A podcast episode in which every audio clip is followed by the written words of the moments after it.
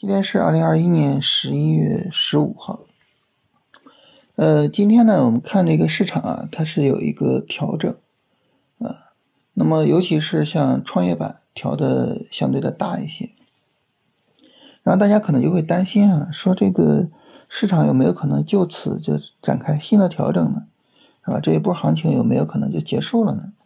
那么，如果说我们仅仅去看大盘指数，啊，可能会有这个担心，但是呢，如果说我们去看看这创业板的整体情况，你会发现呢，其实个股线是高高在上的，啊，然后呢，创业板里面的上涨的股票数量是远远的高于下跌的股票数量的，所以其实市场并没有那么差，啊，它不像这个指数所表现出来的那么差。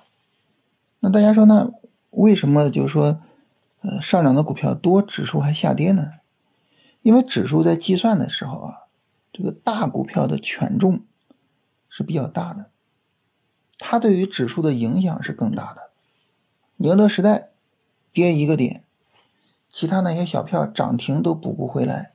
那这个时候呢，当宁德时代跌了四个点的时候，那创业板指就基本上就不可能是红的了啊，然后。如果其他的这个相关的股票、相关的大票再跌一跌，那基本上就不行了。所以呢，就因为指数的这种计算方式啊，就导致指数今天整体上呢比较难看。但是市场其实并不差啊，不用那么悲观。所以这个时候呢，我们对行情的理解就可以跟以前一样，就说这是一个上涨的过程啊，并且呢，并没有。明显的见顶信息，但是后续拉升，如果说有背离的话，可能就需要注意一下。那么，因为我们对市场的理解没有变化，所以呢，呃，我们对于这个操作的处理也不需要有太大变化，就是我们之前说的那几点，是吧？啊，首先呢，就是去持有股票，啊，放大利润，啊，在做好推损的前提下，尽量的去做持有。第二点呢，就是个股如果说需要止盈啊，无论你自己觉得我赚够了也好，还是个股有背离也好，还是怎么样也好，需要止盈啊，个股呢可以止盈一下。然后第三点呢，就是在新进场股票的时候一定要慎重啊。如果说不是那种非做不可的那种特别牛的股票啊，不要再轻易的再去进场啊，因为担心在大盘上追高啊，担心说大盘一调整这股票崩了，是吧？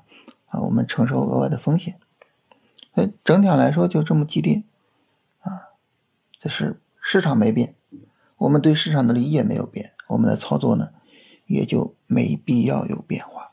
这个时候呢，我想跟大家特别强调一点，就是我们在看盘的时候啊，不要只看指数，不要只看那一个数字、那一个图形，它自己的那个涨跌，不要只看这个东西。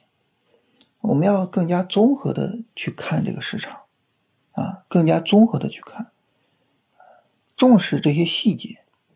你比如说像我说的指数线和个股线的区别，啊，这是一个基本的我们需要去重视的细节。涨跌家数的对比，涨停和跌停的对比，是吧？这些都是我们需要去注意的，如果说再复杂一点，比如说。北上资金是流入还是流出啊？就是类似的这些东西啊，多注意一下。这样呢，我们对于市场的理解呢，可能会是更加到位的啊。呃，不会说因为指数一个变化就吓得不行，就觉得啊，这行情是不是怎么怎么样了，是吧？